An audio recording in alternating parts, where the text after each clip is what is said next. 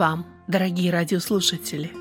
Вы слушаете радио Зегенсвелле «Волна благословения» радиопередачу. В ней вы услышите проповеди на разные темы.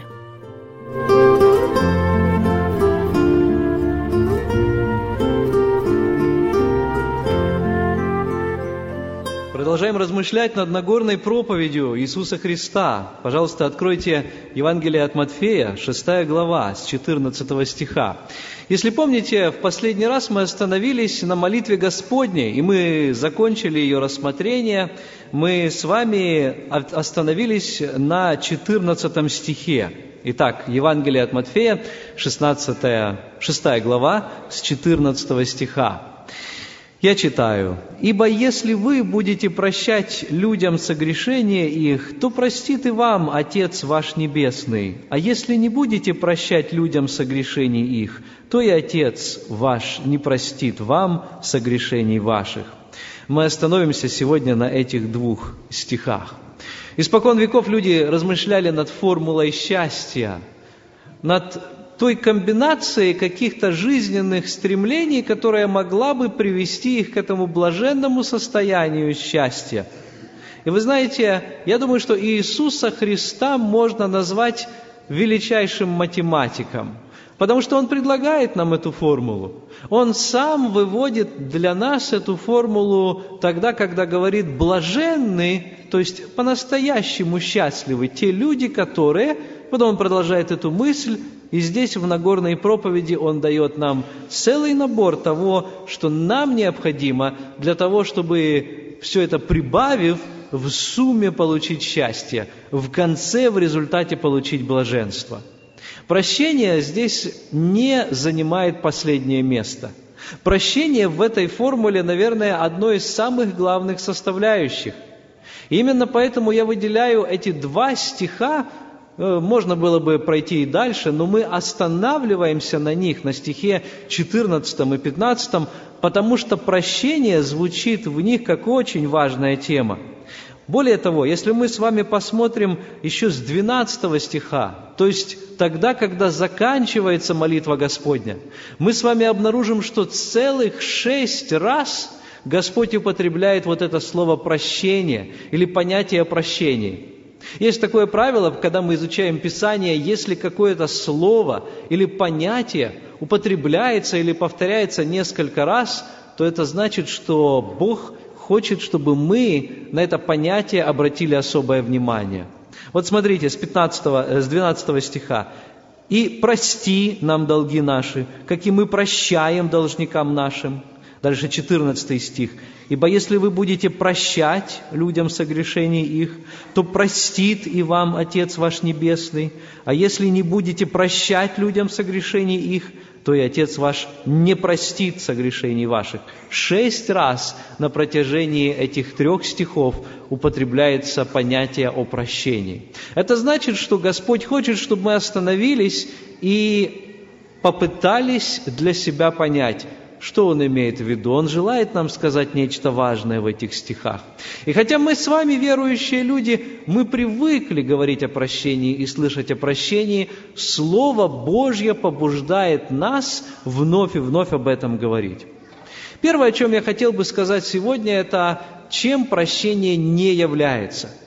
Я хотел бы сразу, чтобы каждый из нас отметал для себя те варианты, которые мы создаем иногда для себя, чтобы выйти из этого состояния. То есть мы знаем, что нужно прощать, и мы специально создаем такие варианты, которые по Слову Божьему нельзя назвать правильными. Это непроходные варианты.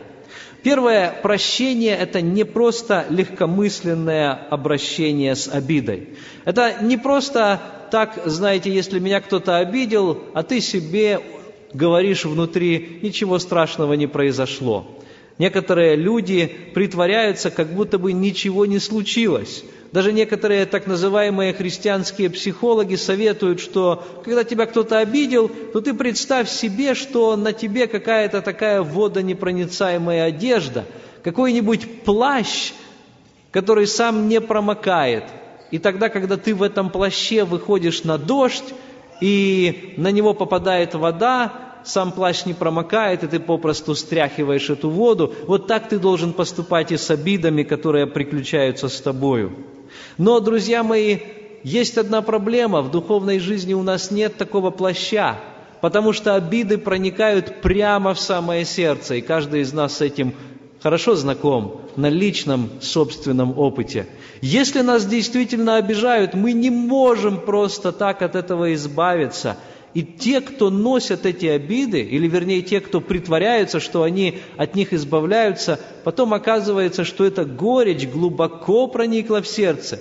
И из-за того, что по-настоящему глубоко человек не простил, эта горечь начинает отравлять его жизнь. Писание называет такое состояние «горький корень».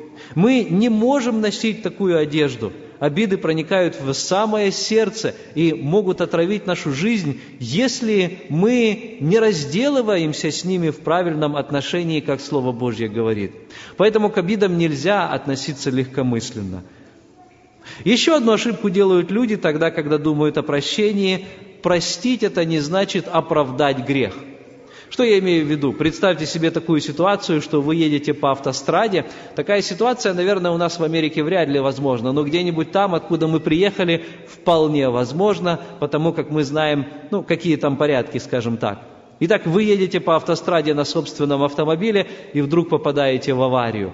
В аварии понятно, что виновна другая сторона. И, но когда вы выходите из машины, и вы готовы уже предъявить свои требования, вдруг вы замечаете, что у другой машины правительственные номера, что на ней стоят мигалки, что это дорогущая иностранная машина, и оттуда выходит человек, у которого есть соответствующее удостоверение. И вы начинаете вести себя уже по-другому потому что вдруг этот человек чем-то вам обязан, вдруг этот человек что-то может сделать для того, чтобы причинить вам ущерб или дальнейший вред.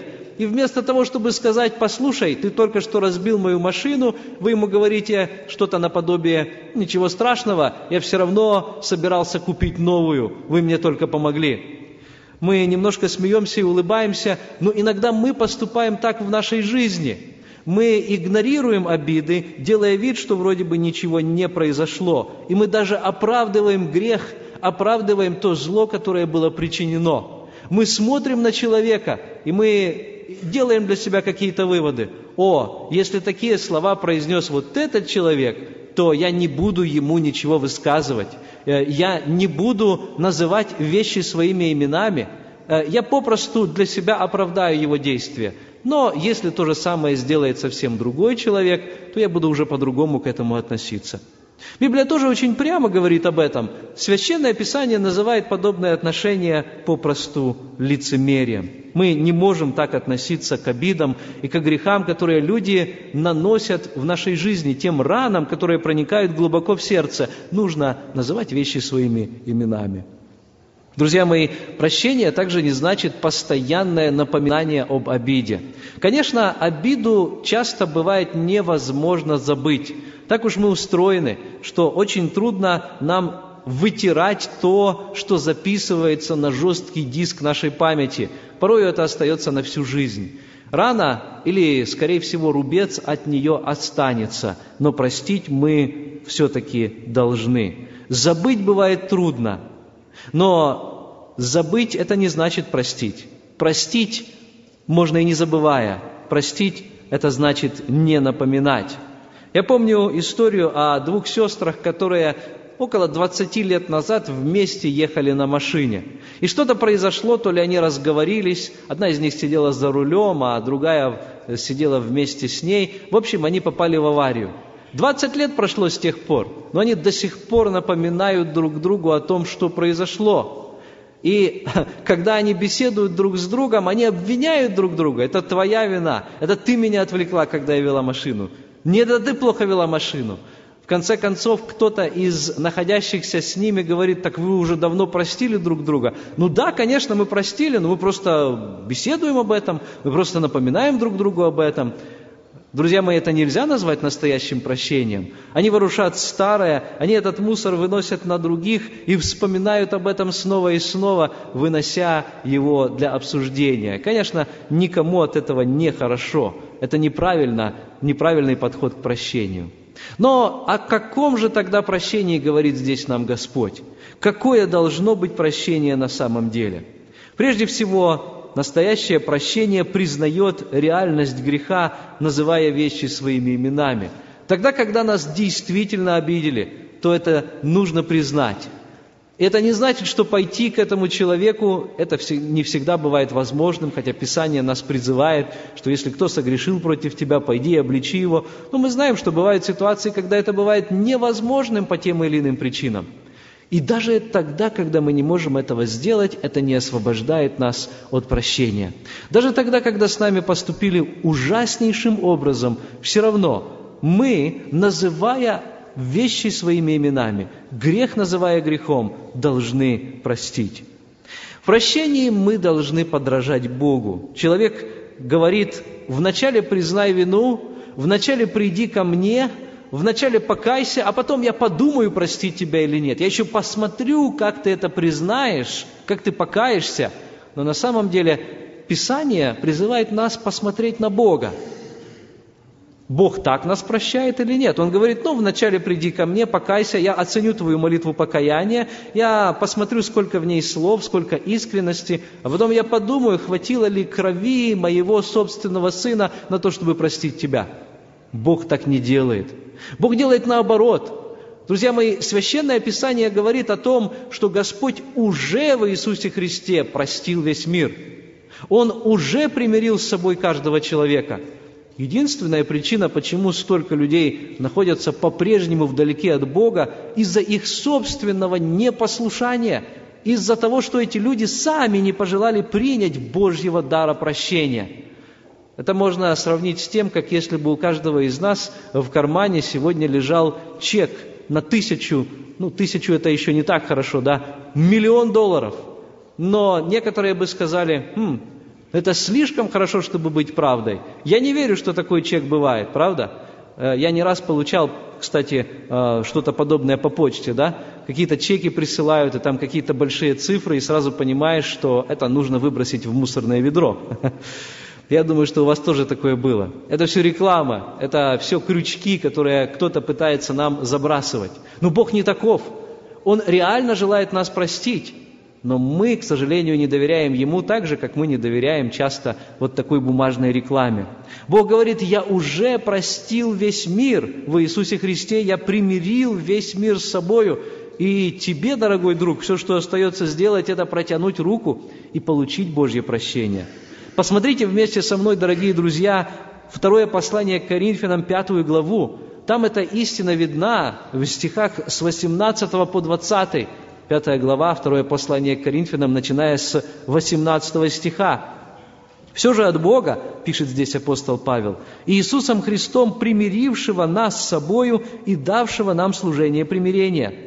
Потому что Бог во Христе примирил с собою мир, не вменяя людям преступлений их, и дал нам слово примирения.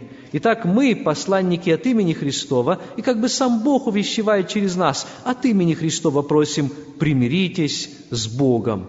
Посмотрите, здесь написано, что Бог взял инициативу. Бог первым вышел на этот ринг и одержал победу. Он сам уже примирил мир с собою – и все, что нам остается сделать, это попросту объявить об этом. Мы провозглашаем эту весть примирения. Мы говорим людям, а теперь вы примиритесь с Богом, потому что Он уже это сделал.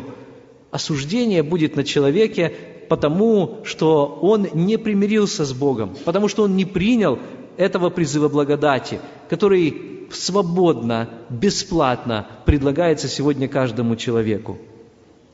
Ждать признания перед тем, как э, мы простим, неправильно. И часто люди таким образом живут обидами годами. Они оправдывают то, что не простили своего обидчика, тем, что, мол, он никогда не пришел ко мне, он не подошел и не сказал, что он сожалеет об этом и не извинился. Но посмотрите, Писание говорит о том, что Бог уже простил всему миру, а мир до сих пор все-таки не извинился. Мы должны поступать как Бог – мы должны прощать, потому что сами получили прощение от Бога. И вот в этом отрывке как раз эти две истины, они взаимозависимы. Здесь Иисус Христос говорит, если ты был прощен Богом, то ты также должен прощать своим ближним. Тогда, когда мы не хотим прощать и говорим, а он не признал свою вину, а он не покаялся передо мною, фактически это наше завуалированное, замаскированное нежелание простить. Мы говорим себе внутри, я лучше буду ходить с этим грузом, я лучше буду носить это бремя, и я избираю непрощение.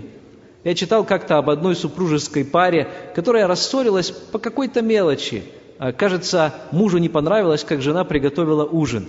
И они стали вначале по разным комнатам жить и спать.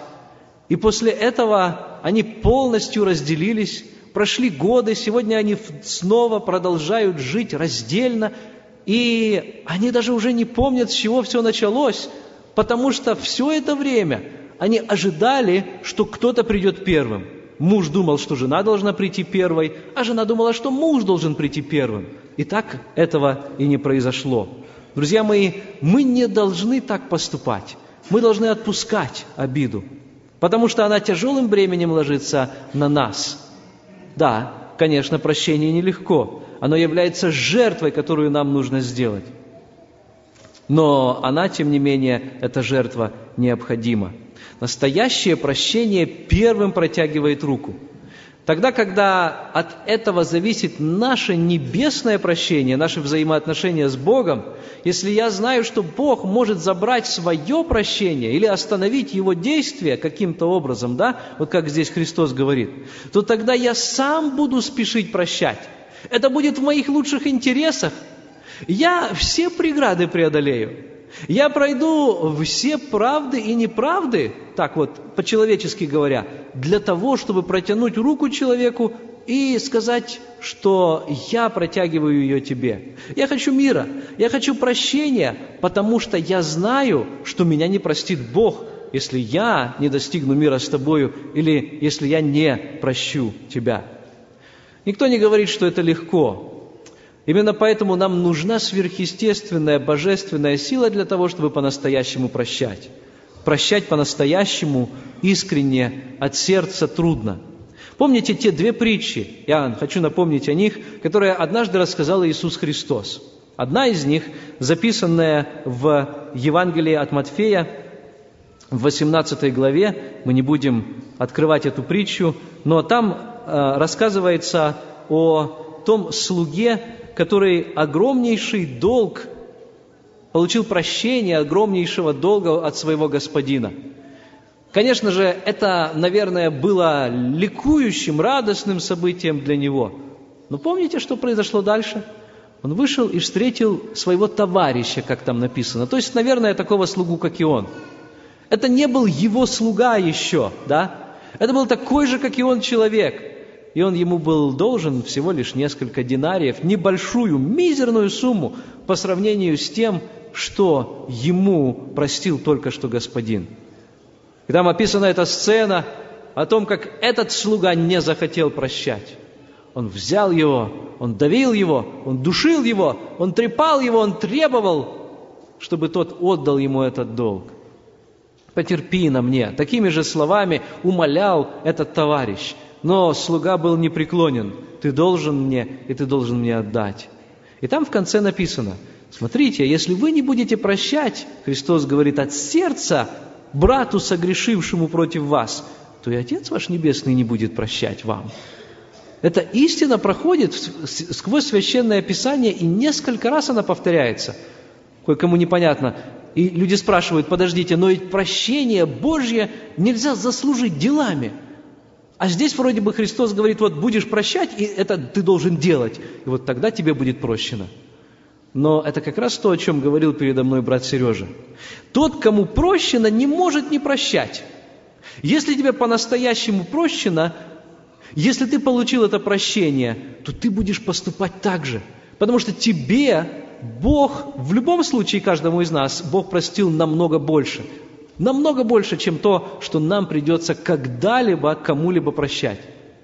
Если все прощение за все обиды и грехи, которые нанесены против нас, нам свести в одно целое и сравнить это с тем, что Бог нам простил, Это будет маленькая точечка по сравнению с огромным грузом, который Бог с нас снял. Если вспомнить Божий закон, то мы вспомним, что за каждый сделанный грех, за каждую плохую мысль мы должны были бы находиться в озере Огненном, и угрожала нам смерть, и вот Бог все это нам простил. Неужели кто-то против нас настолько сильно согрешил, чтобы заслужить этого? Вряд ли. Именно поэтому наше прощение не идет ни в какое сравнение с прощением Божьим. Но Бог, тем не менее, говорит, послушай, если ты получил прощение от меня, будь добр, я прошу у тебя о маленьком одолжении – это все равно, если бы нам дали тот же самый миллион долларов и сказали, слушай, ты не против пожертвовать 10 долларов вот сюда? А мы бы сказали, да нет, ну что ты, Господи, эти деньги мои, я буду ими распоряжаться. Мне они даны, я буду с ними поступать, как я захочу. Каждый из нас понимает, что это было бы неправильным. 10 долларов, Господи? Да я отдам все 100, все тысячу. Ну, не знаю, где вы остановитесь, да? Но, наверное, мы будем намного более щедры в этом отношении. Прощение мы должны отдать Богу. Это Его ответственность. То есть отпустить от себя это, это бремя, этот груз. И здесь Господь нам это предлагает в этом отрывке. Мы должны доверить Ему все. Он говорит, все заботы возложите на Него, ибо Он печется о вас. Наш ближний, который нас обидел, это тоже забота и от нее трудно отрешиться, трудно ее отпустить. И мы хотим сами разобраться, и мы хотим все вопросы взять в свои руки. Господь говорит, не беспокойся, отдайся мне, доверься мне. Если я управляю твоей жизнью, попросту доверь мне этот вопрос. И в конце я хочу прочесть место Писания, перед тем, как мы будем молиться еще, тоже о прощении. Из послания к римлянам апостол Павел нам говорит в 12 главе с 19 стиха. Он говорит так – Римлянам 12, 19. «Не мстите за себя, возлюбленные, но дайте место гневу Божью, ибо написано «Мне отмщение, я воздам, говорит Господь». Итак, если враг твой голоден, накорми его, если жаждет, напой его, ибо делая сие, ты соберешь ему на голову горящее уголье. Не будь побежден злом, но побеждай зло добром. Дорогой друг, Сегодня, если у тебя есть камни непрощения в твоем сердце, избавься от них. Просто скажи Господу, что ты прощаешь этого человека. Подойди к нему, пожми его руку, позвони ему. Эти отношения, которые были прерваны, наладь сегодня, чтобы на тебе не исполнилось то страшное предзнаменование, о котором здесь сказано, чтобы о тебе Отец Небесный не сказал, я не прощаю, потому что ты не простил. Как хорошо оплатить свои счета, такие мелкие и незначительные, чтобы знать, что твой огромнейший долг, который ты никогда за всю вечность не смог бы оплатить, уже оплачен Богом навсегда. Аминь. Помолимся. Вы слушали Вадима Гетман.